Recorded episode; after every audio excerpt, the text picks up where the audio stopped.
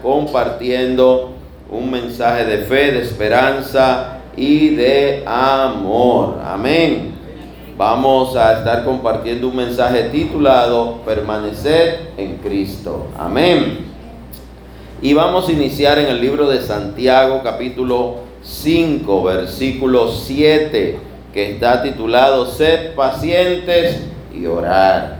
Sed pacientes y orar. Recuerde siempre que la paciencia es uno de los frutos del Espíritu Santo de Gálatas 5, 22. Dice acá en Santiago 5, 7. Por tanto, hermanos, tened paciencia hasta la venida del Señor. Mirad como el labrador espera el precioso fruto de la tierra, guardando con paciencia hasta que reciba la lluvia temprana y la tardía. Tened también vosotros paciencia y afirmad vuestros corazones, porque la venida del Señor se acerca. Hermanos, no os quejéis unos contra otros, para que no seáis condenados. He aquí, el juez está delante de la puerta. Hermanos míos, tomad como ejemplo de aflicción y de paciencia los profetas que hablaron en nombre del Señor. He aquí que tenemos por bienaventurados a los que sufren. Habéis oído de la paciencia de Job y habéis visto el fin del Señor, que el Señor es muy misericordioso y compasivo.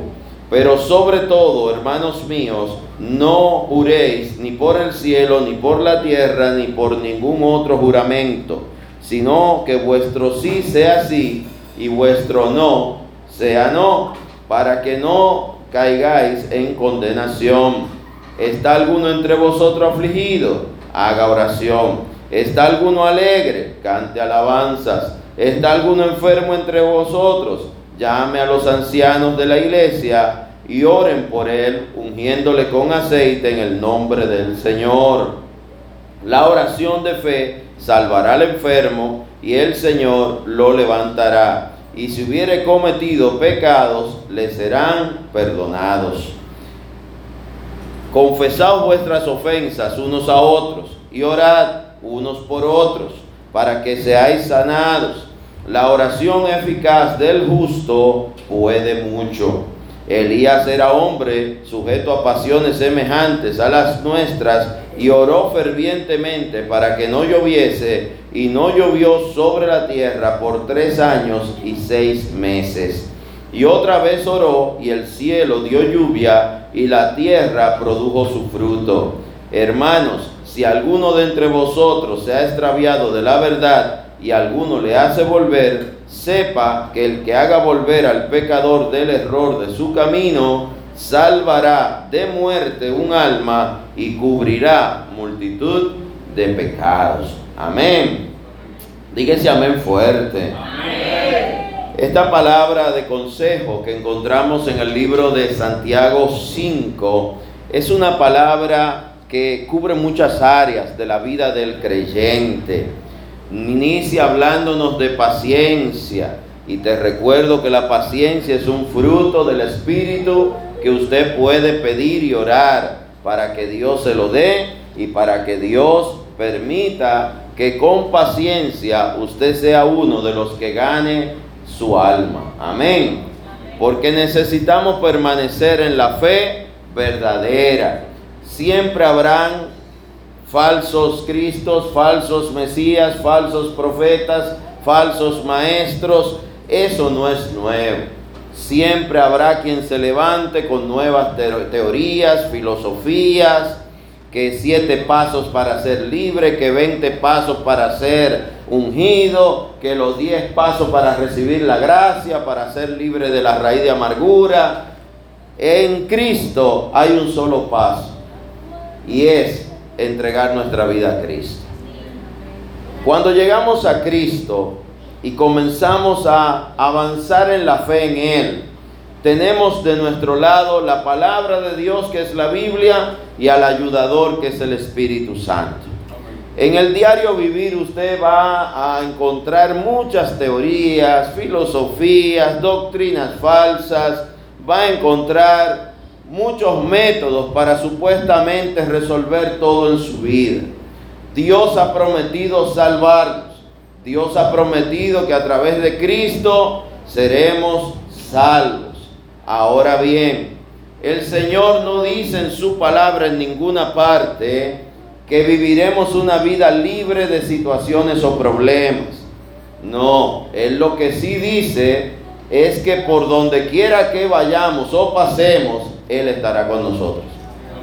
Y si usted lo deja, Él irá adelante.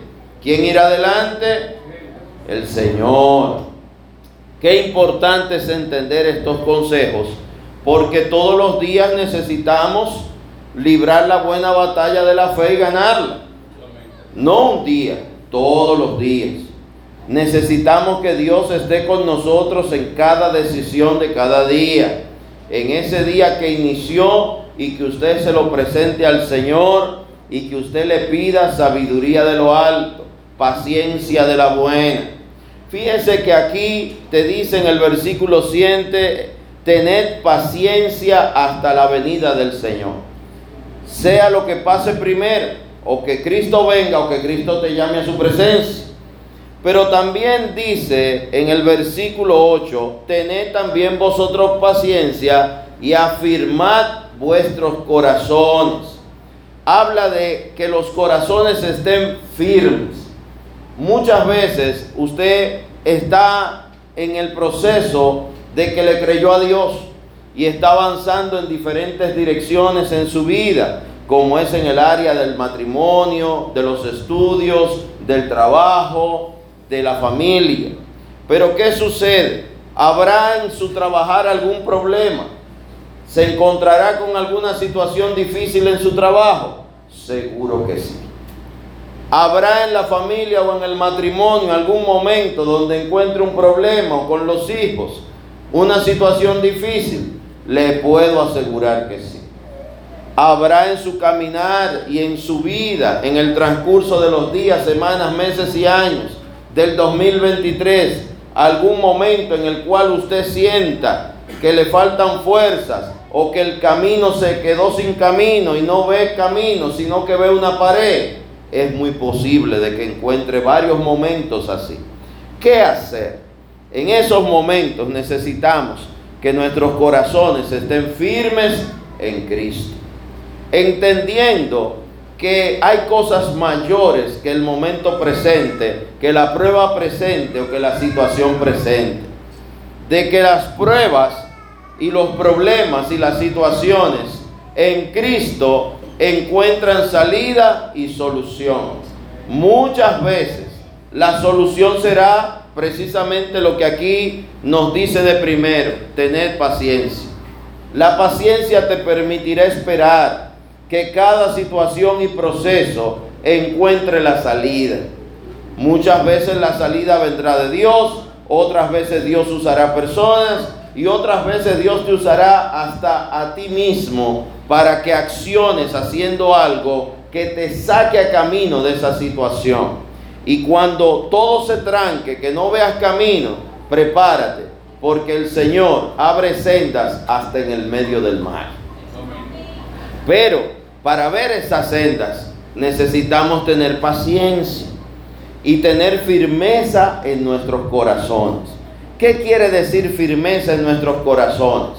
Si usted le entregó a Cristo su vida y usted le ha creído a Cristo como Señor y Salvador de su vida, usted ha creído en un Dios de amor, de misericordia, que salva, que perdona, usted va a entender que nunca el camino ni la solución será ni hacer lo malo, ni hacer maldad a alguien. La solución no puede venir de hacer algo que contradiga la palabra, que contradiga la voluntad de Dios. Y la voluntad de Dios que es buena y perfecta siempre nos lleva a hacer lo bueno, lo justo y lo correcto. En este año que está iniciando 2023, programes espiritualmente para hacer lo bueno, lo justo y lo correcto.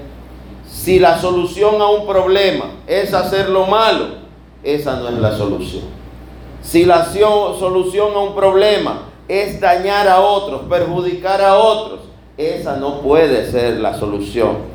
Si la solución es hacer algo injusto, incorrecto en la ley de Dios y de los hombres, esa no puede ser la solución. Dios es bueno y Dios es justo. Y toda doctrina que venga de Dios y palabra que venga de Dios será buena, será justa y será correcta. Por eso el cristiano, aunque debe leer y conocer la palabra completa, especialmente debe de ir a las predicaciones de Jesús, a los evangelios, a cómo él vivió, qué dijo, qué enseñó, qué ordenó, qué mandó porque una de las cosas principales que Él mandó es amar a Dios y amar al prójimo. Si te amo, no te daño. Si te amo, no te maltrato. Si te amo, no busco tu mal, busco tu bien y tengo misericordia de ti. Amén. Aún para que esta fe se desarrolle como iglesia, como familia de fe, como congregación, como cristianos, vamos a tener que poner primariamente en práctica estas cosas tan básicas como es tener paciencia los unos con los otros, tener firmeza de corazón que implica no le digo a Dios hoy lo amo, mañana no lo conozco. No digo hoy soy cristiano y mañana soy cristino, soy Cristo, lo que sea. No, si soy cristiano, permanezco en Cristo.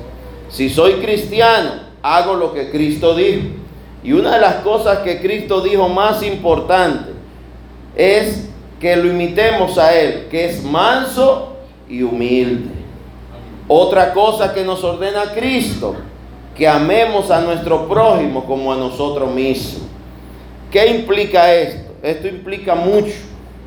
Porque si amo a mi prójimo y amo a Dios por encima de todas las cosas, que son los dos mandamientos en los cuales está cimentada nuestra fe.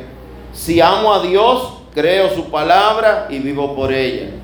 La obedezco, especialmente los evangelios y las enseñanzas de Jesús. No se me vaya a vivir solamente en el Antiguo Testamento. ¿Por qué? Porque Cristo es el cumplimiento de toda la ley y los profetas. En Él está cumplido todo. Por eso ya no hay que circuncidar el cuerpo, sino el corazón. Por eso ya no tenemos que matar ni toros, ni ovejas, ni vacas. Ya Cristo murió por todos nosotros y Él es el sacrificio perfecto. ¿Eso se entiende? Si usted va a una congregación que no sea esta, o va a cualquier lugar donde se hable de Cristo, o está oyendo a alguien hablando de Cristo, y lo más importante es dar o es lo que usted tiene, o es como usted aporta recursos. Cambie de canal, váyase de ese lugar, súbale los vidrios, como dicen los jóvenes hoy en día, porque Cristo para Él lo más importante son las vidas y los corazones. Salvar vidas, salvar personas, traer, traer entendimiento entre los matrimonios, traer entendimiento entre las familias. El cristiano no está llamado a ser el que ofende, el que daña o el que perjudica. El cristiano es un portador de paz, de amor y de misericordia. ¿Se entiende? Si vamos a imitar a Cristo, comenzamos por imitar que Él es manso y humilde y continuamos por imitar que Él dice que toda la ley y los profetas se sintetiza, se resume en amar a Dios por encima de todas las cosas y a tu prójimo como a ti mismo. Si amo a mi prójimo, no lo daño, no lo maltrato, no le pongo reglas que Dios no ha mandado, ni le impongo cargas que Él no lleva, ni puede llevar, ni yo estoy llevando. El Señor viene a salvar vidas y corazones. Esa es la prioridad. Y eso se logra a través de Jesús y a través del amor de Dios hacia los hombres que fue manifestado en Jesucristo. Cualquier otro evangelio o enseñanza que venga fuera de ese orden es falso, es apostasía y es alguien buscando lo suyo, no lo de Dios. ¿Se entiende? Aquí dice Versículo 10, hermanos míos, tomad como ejemplo de aflicción y de paciencia a los profetas que hablaron en nombre del Señor. He aquí tenemos por bienaventurado a los que sufren. Habéis oído de la paciencia de Job y se nos pone como ejemplo a Job. Usted conoce la historia de Job y el libro de Job es uno de los libros más antiguos dentro del canon bíblico. Y este libro de Job, ¿de qué nos habla? De la vida de un hombre que pasó penurias, que luego de trabajar mucho y de haber podido alcanzar cosas por situaciones que le ocurren, para resumirlo y parafrasearlo un poco, lo pierde todo a un punto tal que pierde hasta la salud. Sin embargo, Dios nunca dejó a Job y Job no agregó despropósito a nada de lo que le pasó.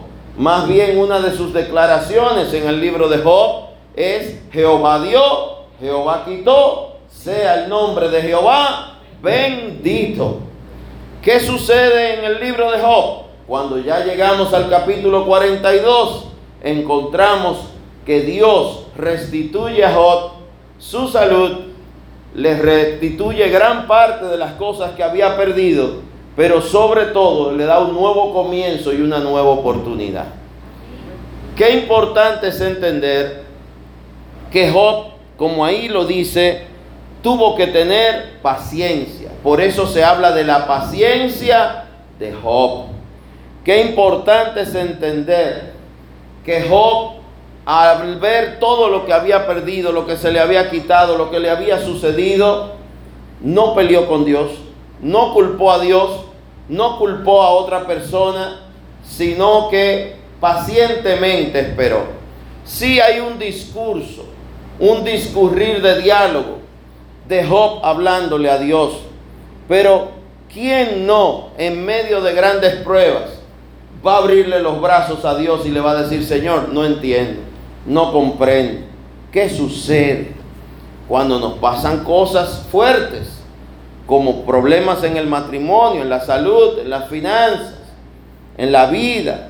Nos preguntamos, ¿qué pasó, Señor? ¿Qué está pasando?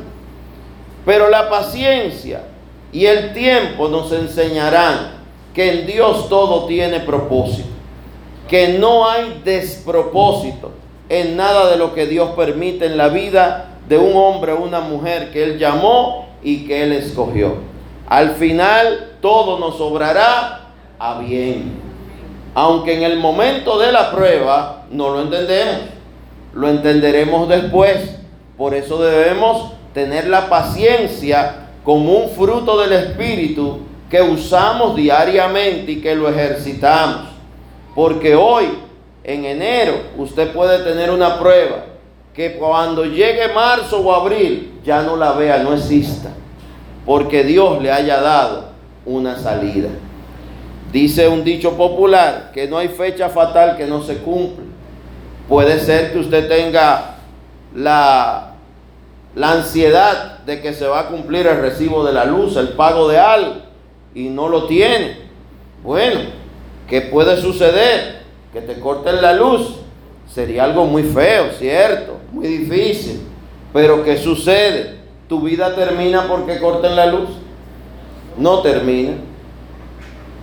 Dios puede evitar que la corten, puede darte los recursos, puede suceder que te dejen juntar los recibos, pueden haber muchas salidas que no entendemos, pero puede también el Señor dejar que la corten. Y por eso tu vida no termina. Pero usted humanamente sentir que eso es vergonzoso, como realmente lo es. Sin embargo, puede haber un momento en el cual pasen los días, usted pague su recibo de luz, vuelvan y conecten la luz. Y el mes que viene usted sí pudo pagar a tiempo. Y el otro mes pudo pagar a tiempo. El suceso, el hecho de que un día usted le cortaron la luz, va a quedar atrás.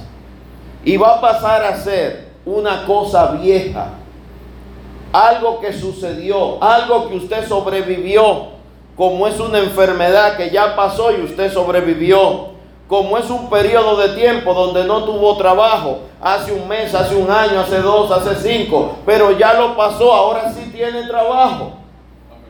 Hay cosas que quedan atrás. No era profesional, pero hoy lo es. Ya eso quedó atrás. No tenía quien me ayudara, ahora me ayuda Dios, ahora me ayuda la esposa, el esposo, me ayuda la familia, ahora me está ayudando el Señor a través de que me facilitó que algo que pedí ocurriese, pero no ocurrió el año 2021, ocurrió en el 2023. Quizá usted diga, bueno, pero fueron dos años difíciles de espera, pero lo sobreviviste. Pasaron. Por eso siempre recuerde 2 de Corintios 5, 17. Las cosas viejas pasaron y todas son hechas nuevas.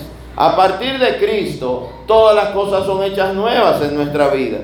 Pero eso evitará de que pasemos procesos. No. Por eso nuestro corazón debe estar firme en el Señor. Que a pesar de las pruebas, de las situaciones, de lo que escuchemos, de lo que veamos, todos los días hay noticias negativas. Todos los días, hasta de la fe. Hay noticias negativas de que un hermano hizo esto, de que un pastor hizo aquello, de que un diácono hizo lo otro. Bueno, pero es que ese no es Cristo el que se ha equivocado. Se equivocó una persona, un hombre o una mujer. Pero la fe por eso se debe de tener. No, el colegio médico lo cierran porque un médico comete una mala práctica. Usted no va a volver al médico porque un médico en China hizo algo incorrecto. Usted no va a dejar de ir, usted va a ir al médico porque su médico no es ese. Pero vamos a ponerlo más personal. Su madre o su padre en algo se equivocaron, en algo no cumplieron. Usted por eso ya no lo quiere como padre o como madre. Porque en algo le fallaron. Todos podemos fallar. Hay un día que es usted el que va a querer que lo perdonen porque se equivocó, porque falló. Estar firmes en Cristo implica saber seguir adelante con Dios delante, aun cuando algo sale mal. Puede ser algo que otro hizo que nos dañó, pero puede ser algo que usted hizo que dañó a otros. Vamos a tener que continuar. Dígalo conmigo, en el nombre de Jesús. Seguiré adelante con Dios delante. En el 2023 no me detendré, sino que seguiré adelante con Dios delante. En el nombre de Jesús. Amén. Y dígale amén fuerte ahora. Amén. Dele un aplauso al Señor, Él es bueno.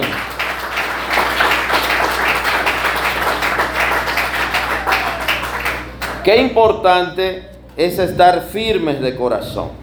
Estar firmes de corazón nos va a permitir que cada vez seamos nosotros no el que daña, sino el que alienta. El que suma fe, el que suma esperanza somos solución y no problema. Somos ayuda y no crisis.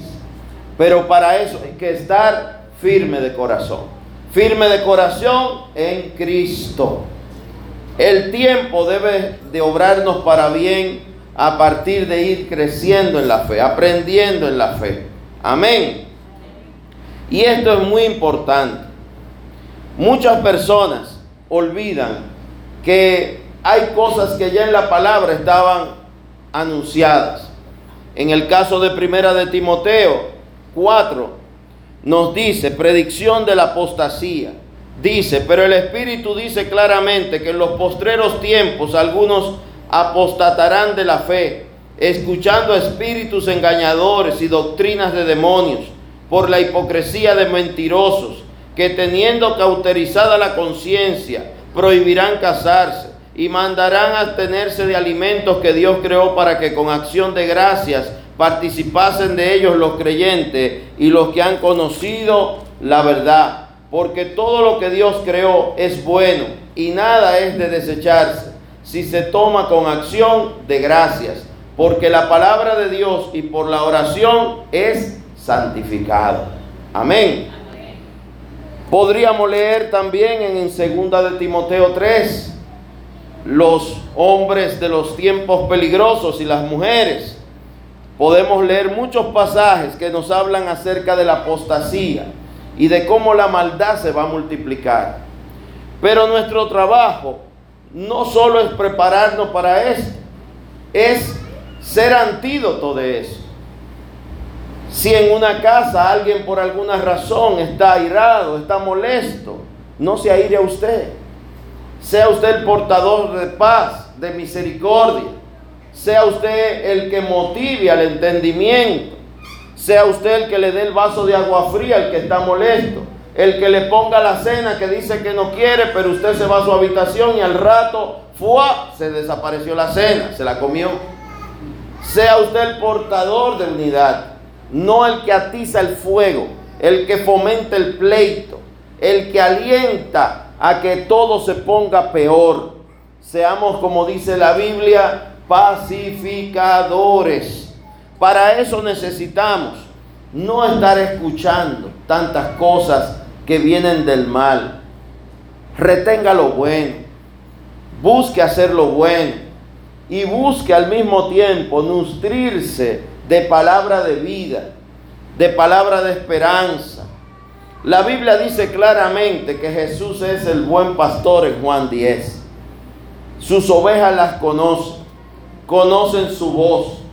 Toda predicación que viene de Jesús debe llevarnos a tener una vida santa, una vida amorosa hacia los demás, pero también perdonadora, a ser pacientes, a ser diligentes, a no rendirte, a no detenerte.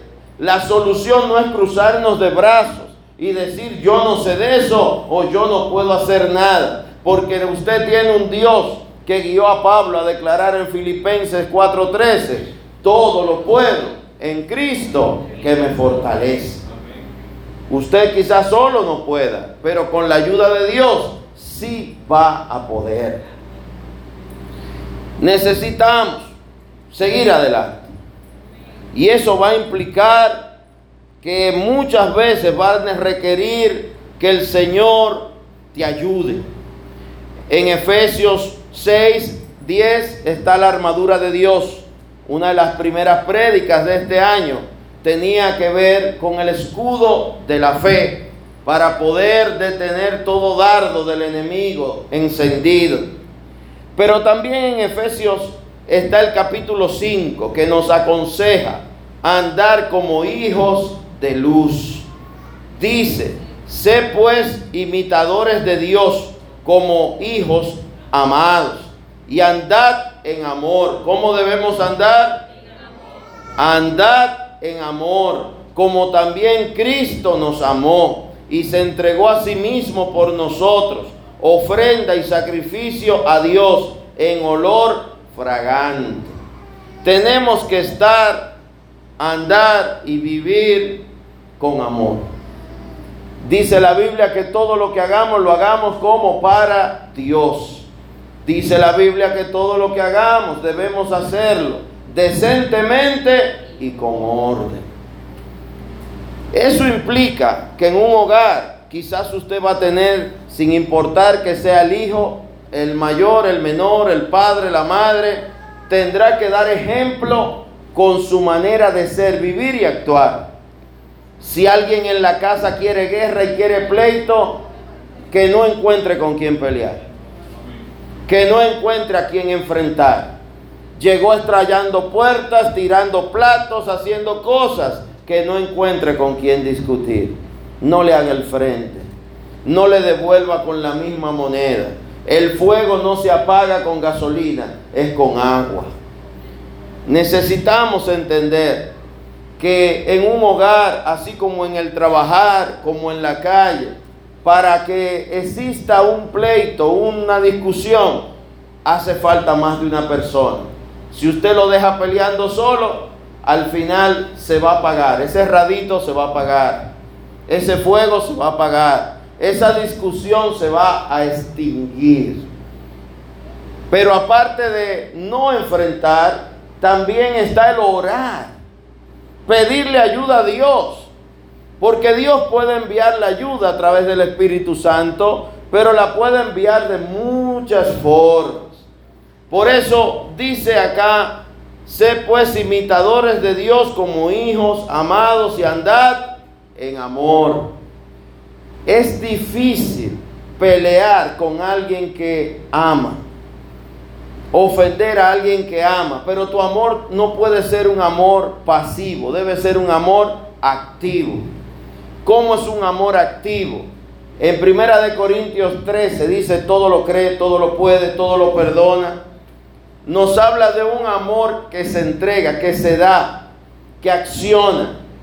No es un amor que no se ve, que no existe. Sí existe, porque se manifiesta a través de diferentes acciones de amor que usted va a hacer a favor de otros, no de usted mismo.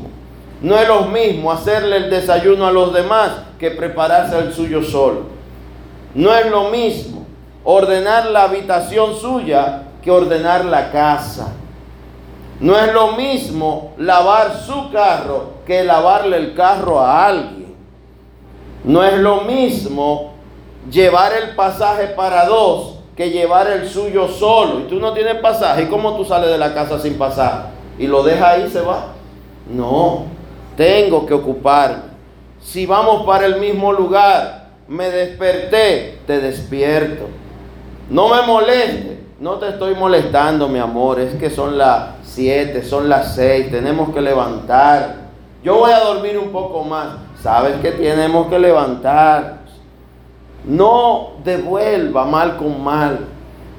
No devuelva el mal al que le dio mal. Devuélvale bien. Muchas veces la gente está molesta y no sabe ni por qué. Muchas veces la gente está molesta por cosas que le falta, que no tiene, que alguien le hizo, pero no, fue usted. Pero usted, aunque no sea el causante del mal, puede ser el causante del bien. Puede ser el extinguidor que apague ese fuego de ira, que apague esa molestia, esa incomodidad. Cuando alguien se hace alguna herida y va al hospital, la enfermera, el médico, no te hirieron, pero te curaron. ¿Qué necesitamos? Más personas dispuestas a ayudar a que los otros sanen. Más personas dispuestas a ayudar a que los otros que están heridos por el mundo, la vida, las situaciones, sean sanados a través de Cristo. Y usted es un factor activo en esa sanidad.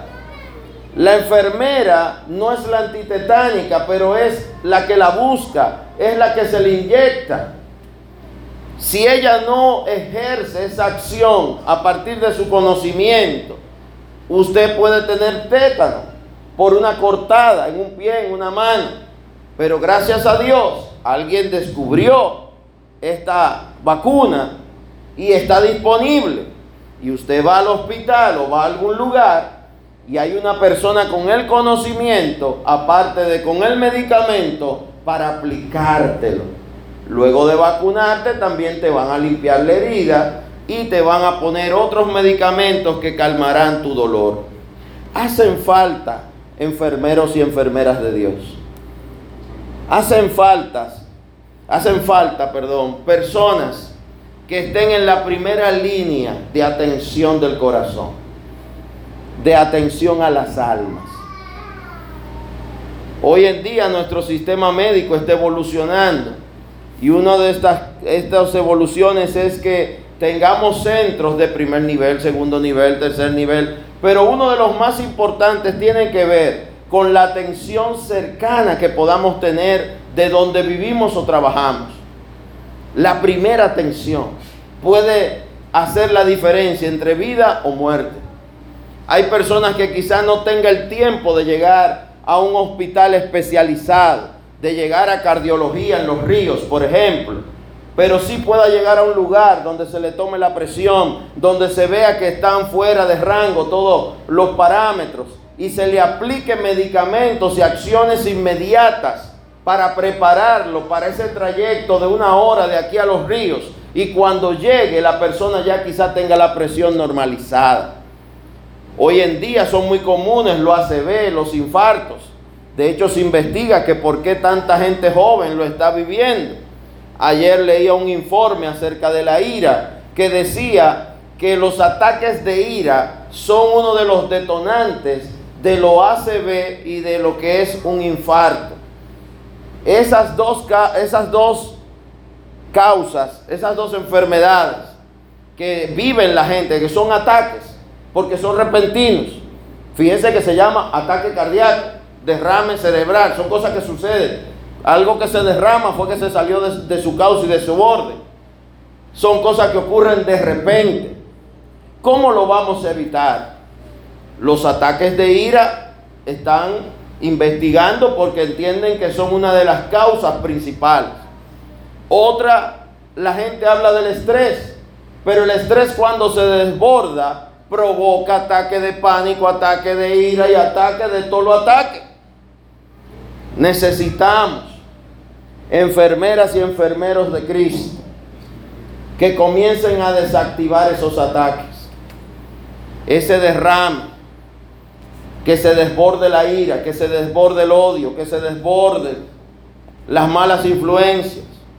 Hacen falta enfermeros y enfermeras, buenos cristianos, que prediquen amor, que prediquen fe, que prediquen esperanza, que no estén buscando lo suyo, sino buscando el bien de todos, buscando el bien común, buscando el bien de Cristo. ¿Y cuál es el bien de Cristo? Que las almas se salven, que las familias se entiendan, los matrimonios tengan relaciones en las cuales se entiendan y en las cuales se respeten, se amen, se ayuden, sean amigos. Una relación de pareja donde no son amigos hay problemas. Donde no me dueles hay problemas. Donde no hay misericordia y respeto hay problemas. Necesitamos ser luz. Amén. En el Nuevo Testamento se nos habla de que debemos ser luz que alumbre en las tinieblas, sal que no pierda su, su sabor, que le dé sabor a la vida. Por eso hay tanta gente depresiva que no quiere ni vivir porque su vida no tiene sabor. Pero así tenemos adolescentes y jóvenes depresivos que terminan usando sustancias porque al final buscan el sabor en el lugar equivocado. Pero no hay mejor lugar para que tu vida cobre sentido y propósito que cuando tú entiendes que Dios te ama y que Dios está contigo y que hay propósitos en tu vida maravillosos, comenzando de que en todo el que tú ves a tu alrededor no está en tu contra. El mundo y el enemigo nos quiere llevar a pensar que todo el mundo está en nuestra contra y eso es falso. De hecho, son muchísimos más los que están a tu favor que los que puedan estar en tu contra. Quizás en tu contra solo hay uno, el maligno. Los demás están confundidos y los demás están buscando tu bien. Hace falta sal de la buena, de la que sala, de la que les recuerda a la gente, eres amado, eres importante, eres necesario.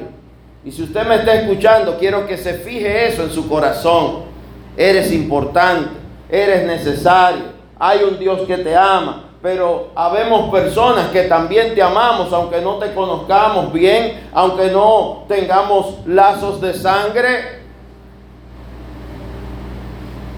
Hace algunos días hablaba con alguien acerca de diferentes actividades que queremos hacer y otras que se han hecho en favor de la gente, para gloria de Dios. Hace dos semanas tuvimos una actividad para niños, para jóvenes, para familias, donde oramos por las familias, por los niños, se compartieron dulces, algunos juguetitos. Y la gloria es de Dios. Pero todo el que cooperó o participó, ayudó sin saber el apellido del niño, del joven o del adulto, hay personas que se involucraron en coordinar la actividad y en participar activamente sirviendo en ella. Y ellos no conocían al que recibió una paleta, al que recibió un juguete, al que recibió un souvenir, al que recibió algo. Pero por amor y en amor trabajaron a favor de esa causa. Cuando trabajamos preparando Biblias o materiales evangelísticos para enviarlos a diferentes lugares cuando trabajamos preparando cajas con alimentos para enviarlo a hogares, a familias, y a diferentes lugares. Los que trabajan en prepararlos, más los que ayudan llevándolo, el que llega a... Sería hermoso que se pudiera testificar o mostrar eso, porque la gente no lo ve, pero los que estamos dentro sí lo vemos. Cuando llega alguien muy humilde y saca de su cartera una funda negra y le dice, eso es de las dorcas, esto es para la donación de alimentos, y ahí sale un paquetito de codito, un paquetito de espaguetis. Y eso se va juntando, se va juntando. Y luego se transforma en cajas y cajas y cajas con compras de alimentos para diferentes personas.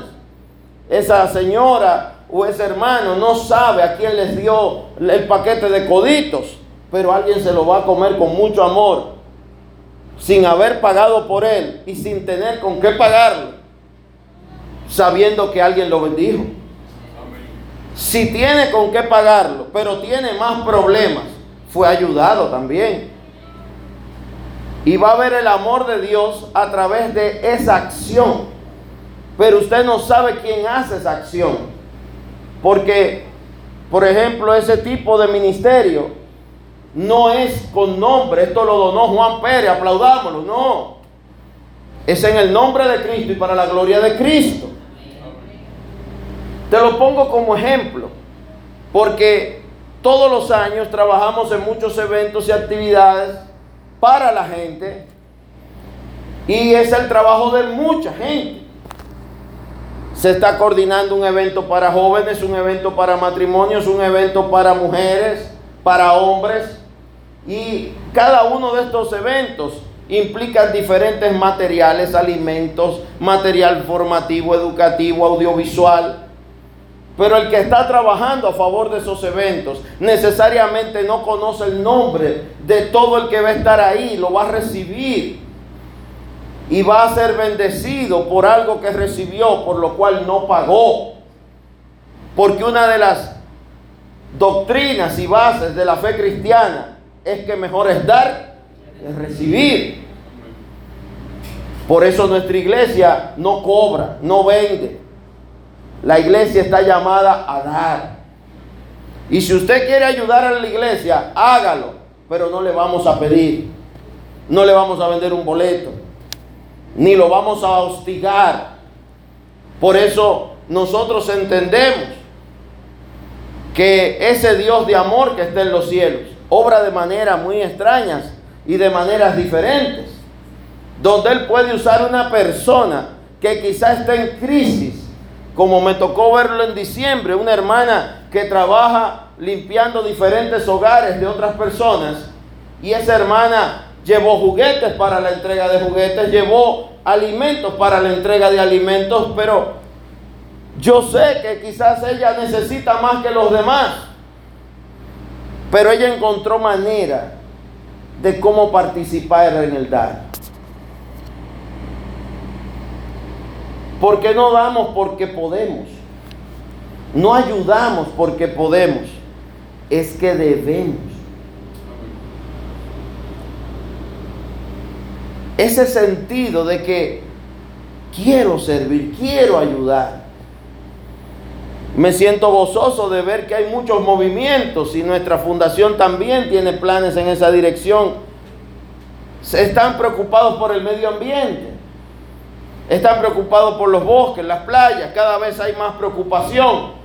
Pero aparte de preocupación, se está pasando a ocuparse de esas cosas. Qué importante. Pero es necesario, queridos hermanos, que entendamos que toda esa preocupación es producto de que hay personas que tienen años concientizando y diciendo, Necesitamos cuidar el agua, necesitamos proteger los bosques, necesitamos proteger los animales. Este animal está en vía de extinción. Se está hace décadas y décadas hablando de todo esto.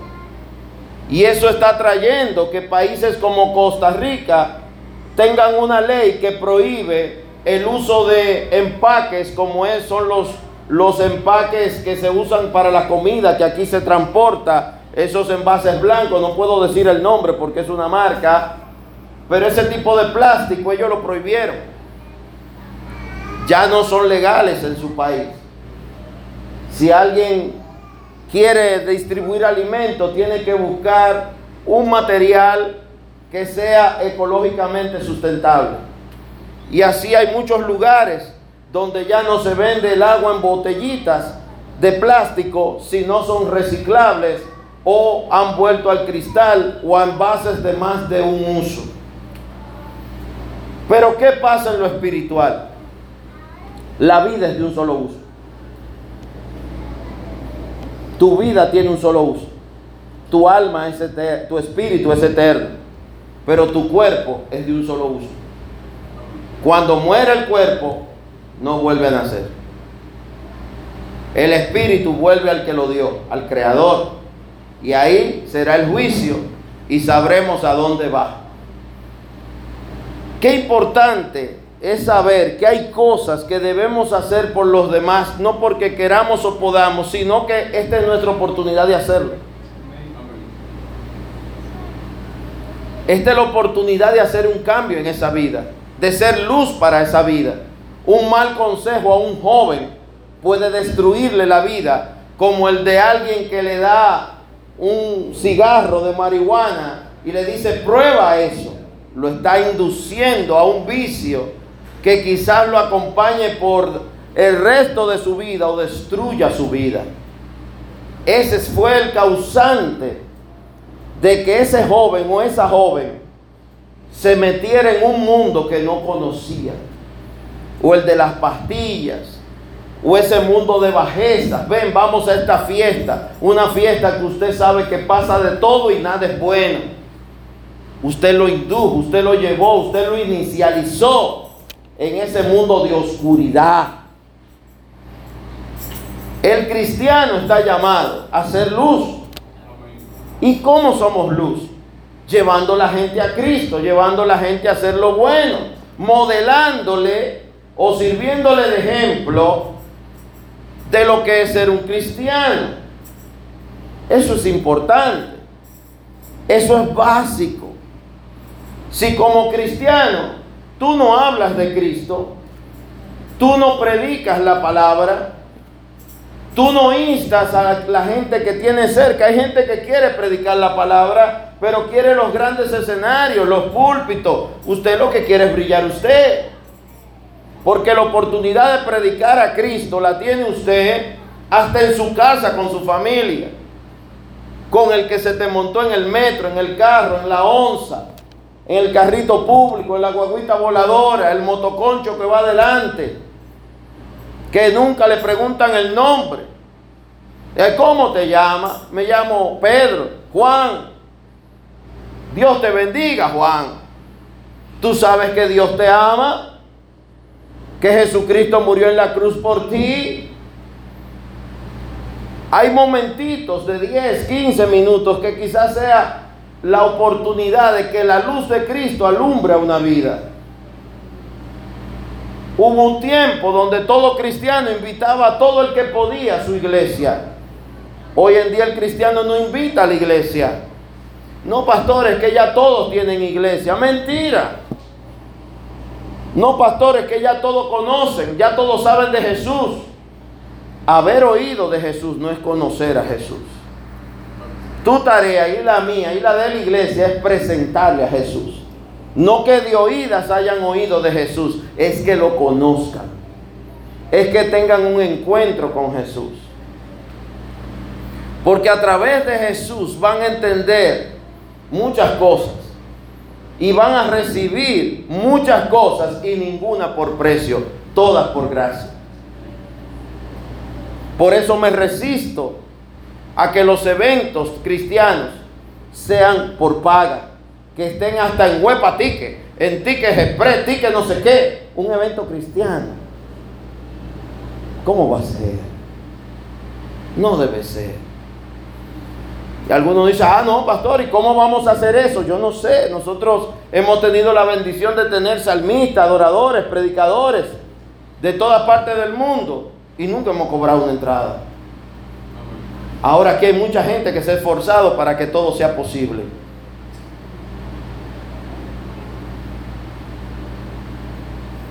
Necesitamos ser luz, ser sal. Necesitamos para poder eh, eh, hacer eso en la vida de otros, ser luz en la vida de otros, ser sal en la vida de otros, que nuestros corazones estén firmes en Cristo. Sin importar la situación o el contexto de lo que estamos viviendo. Pastor, tengo problemas con mi esposa. Tengo problemas con el esposo. Tengo problemas con los hijos. Vámonos a lo básico. ¿Tienes problemas con Cristo? ¿Tienes problemas contigo mismo? Hay dos relaciones que usted tiene que resolver antes de ir a entenderse con su pareja, con sus hijos o con quien sea. Y una de esas relaciones es resolver su relación con Cristo. A veces usted dice conocer a Cristo, pero usted no está viviendo como una oveja de Jesucristo. Para, para ordenar mi relación con Cristo. Mi sí debe ser sí, mi no debe ser no. Para ordenar mi relación con Cristo, Debo entender que a Él no le agrada ni el chisme, ni la murmuración, ni la mentira, ni el engaño, ni la doble vida, ni el adulterio, ni la fornicación, ni el alcoholismo, ni los vicios. Él no comparte ninguna de esas cosas. Ahora usted tiene todas esas cosas. Él está dispuesto a ir a tu vida para limpiarte de esas cosas. No para cohabitar con todas esas cosas. Hay gente que quiere que Cristo cohabite junto al pecado que hay en su vida. Y Él llega a echar fuera el pecado que hay en tu vida. Él no te va a juzgar, pero sí te va a ayudar a desalojar lo que ahí no debe estar. Lo otro es reorganizar y arreglar tu relación contigo mismo. ¿Qué pasa cuando usted tiene doble vida? Soy cristiano, pero me emborracho. Soy cristiano, pero juego números. Soy cristiano, pero soy adúltero, fornicario, el Señor reprenda todo eso. No puede ser. Usted mismo se siente culpable. Digo que amo a todos, pero odio a la mitad de la gente que conozco. Tiene problemas. Te necesita resolver su relación, sanarla con Cristo y con usted mismo. Porque puede haber alguien que escoja odiarte, pero no lo odies tú. Puede haber alguien que escogió murmurarte, no lo murmures tú. Puede haber alguien que decidió hacer lo malo, no haga usted lo malo. Puede haber alguien que está haciendo lo malo, no lo juzgue, perdona si esto te agrava a ti, te hace daño y ora para que Dios lo toque. Tú ni lo conoces, ni sabes dónde vive, ni quién es bien. ¿Para qué te metes? Lo único como cristiano que debes hacer es orar para que Dios ayude a esa persona y pásale el caso a Jesucristo que debe ser su abogado. No opine, no juzgue, no contienda, no señale. Siempre le he dicho a los hermanos, ese dedito, úselo así. El culpable, yo. El que ofende, yo. ¿Y qué necesito? Dejar de hacerlo. ¿Quién? Yo. Deje de mirar si el otro está haciendo no lo correcto. Haga usted lo correcto. Firmes en Cristo. Es muy básico. Podríamos decir que es hasta sencillo. Y es cierto. Es una decisión. Decidirse a creerle a Cristo. Decidirse a seguir al buen pastor Jesucristo. Cuando este ministerio inició, que inició en el patio de una casa, la primera prédica fue Jesús, el buen pastor. Porque el único buen y verdadero pastor de las ovejas es Jesucristo. Hombre no salva. Ningún hombre ha dado su vida por ti, solo Cristo. Cristo es el que tiene poder. Ahora, Él nos llama a unirnos como cuerpo de Cristo, que es la iglesia. Eso implica que podamos accionar juntos. Como hoy que estamos reunidos compartiendo la palabra, vamos en unos momentitos a adorar a Dios juntos, vamos a exaltar su nombre y debemos hacer acciones para que juntos también edifiquemos a los que están allá afuera. Llevemos el Evangelio a otros. La iglesia tiene meses trabajando en áreas para lo que es escuela dominical, en el caso de aquí de Santo Domingo. Esperamos para febrero estar abriendo esas áreas para el uso de nuestros niños y jóvenes. Dice Juan 10, y voy concluyendo, la alabanza puede ir subiendo, se pueden ir organizando. Juan 17 dice, volvió pues Jesús a decirles, de cierto, de cierto os digo, yo soy la puerta de las ovejas, dijo Jesús. Todos los que antes de mí vinieron, ladrones son y salteadores, pero no oyeron las ovejas. Yo soy la puerta, el que por mí entrare será salvo. Y entrará y saldrá y hallará pastos. El ladrón no viene sino para hurtar y matar y destruir. Yo he venido para que tengan vida y para que la tengan en abundancia. Yo soy el buen pastor, dice Jesús, y el buen pastor su vida da por las ovejas. Jesús es el buen pastor. En Efesios 4 nos habla de los dones ministeriales y uno de esos dones es el de pastor. Pero no es más que el ministerio de ser un ayudantico de Jesucristo que quizás no sea digno ni de amarrarle la sandalia, aunque sea a Esteban, a Pablo, a alguno de los primeros discípulos. El buen pastor es Jesucristo. ¿Y qué necesitamos entender? Que a través de Cristo podemos tener una nueva vida, un nuevo comienzo, nuevas oportunidades. Pero para eso hará falta que nuestro corazón sea entregado a Él. Quizá usted está librando una gran batalla espiritual, emocional, familiar.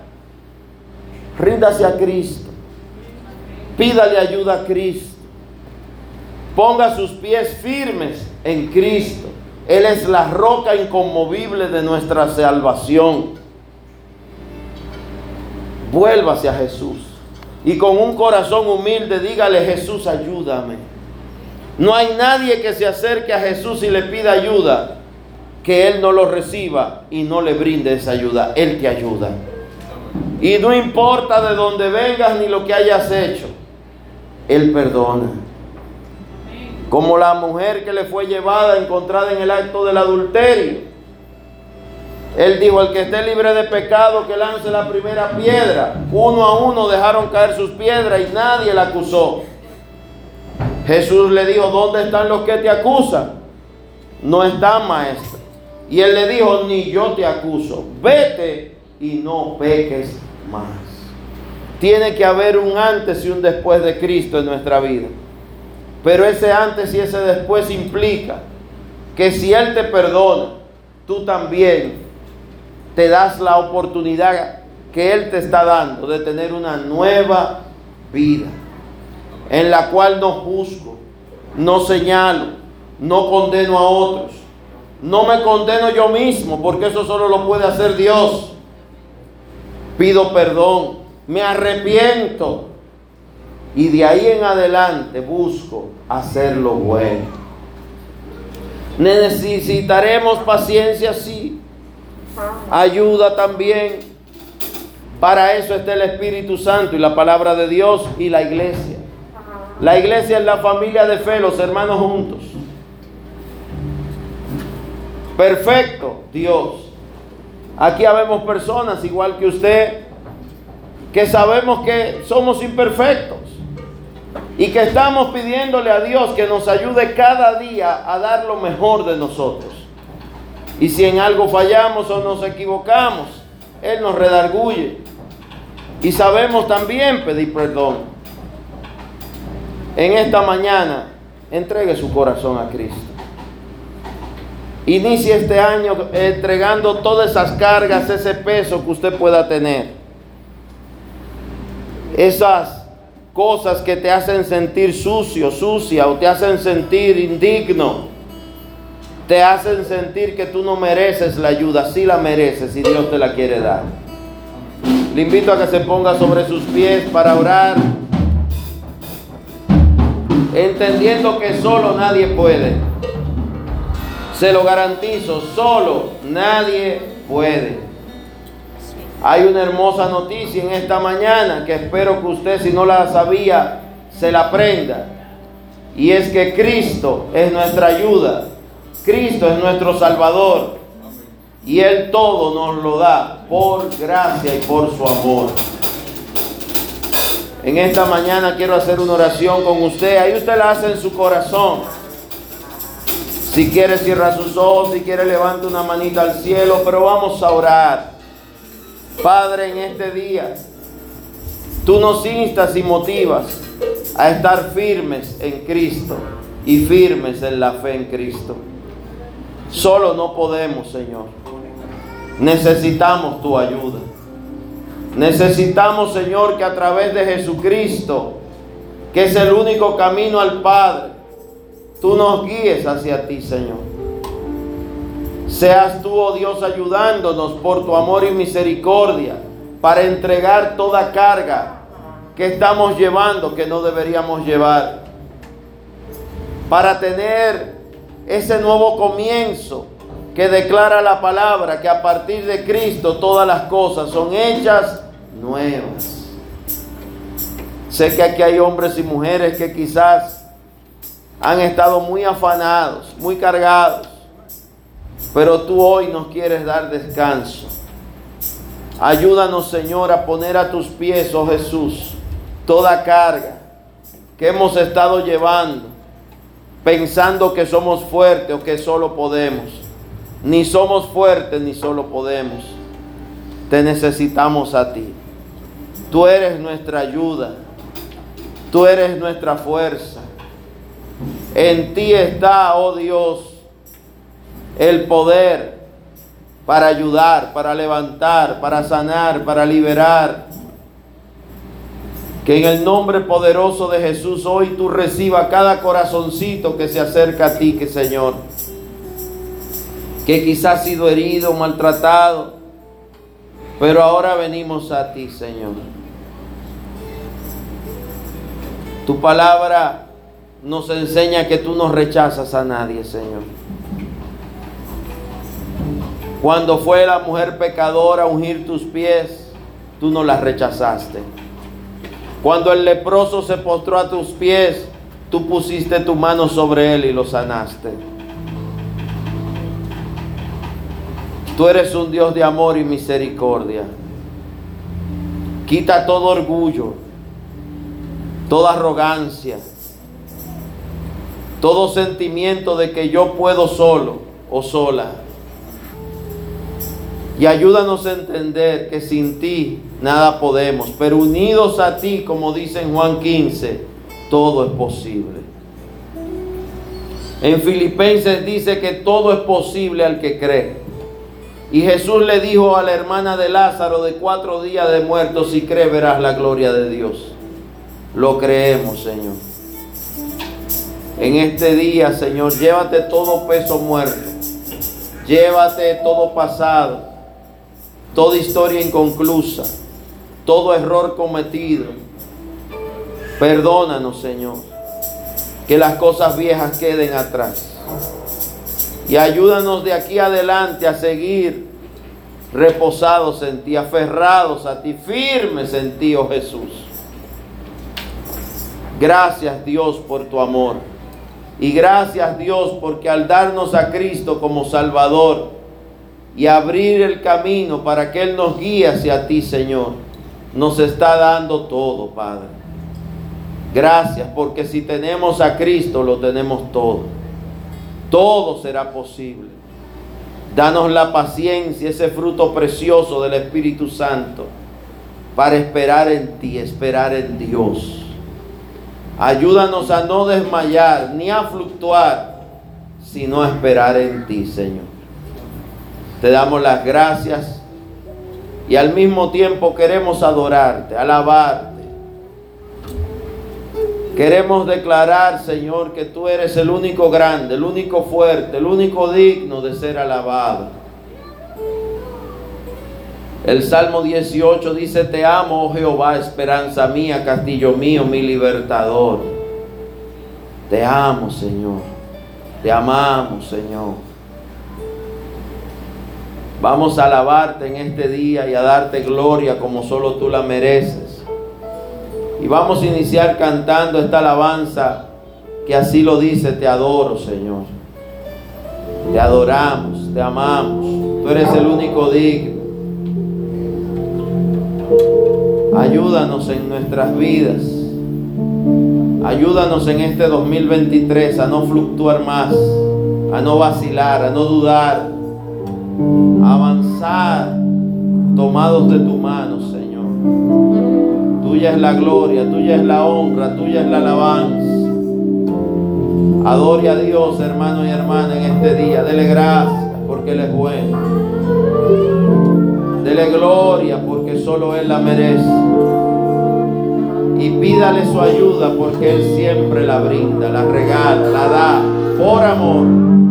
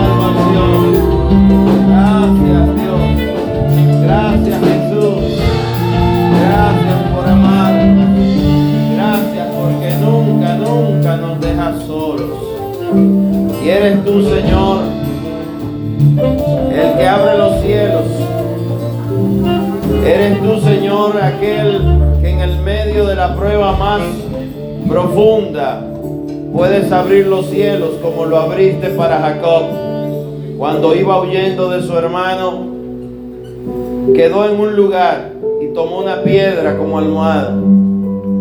Y ahí se acostó a dormir. Tuvo una visión y vio el cielo abierto. Y vio una escalera y vio ángeles que bajaban y subían. Y el que era un perseguido, un necesitado, ese día pudo ver como Dios es el Dios que ampara al afligido, que ampara y socorre aquel que los demás dejan solo. Hoy el Señor quiere abrir los cielos sobre tu vida y tu casa. Él quiere abrir esos cielos y derramar amor, misericordia, entendimiento, sanidad, restauración. Él abre los cielos y su Espíritu Santo y sus ángeles bajan y suben y cambian tus circunstancias, transforman vidas y corazones para que todo, todo a partir de Cristo sea hecho nuevo. Vamos a cantar los cielos abiertos.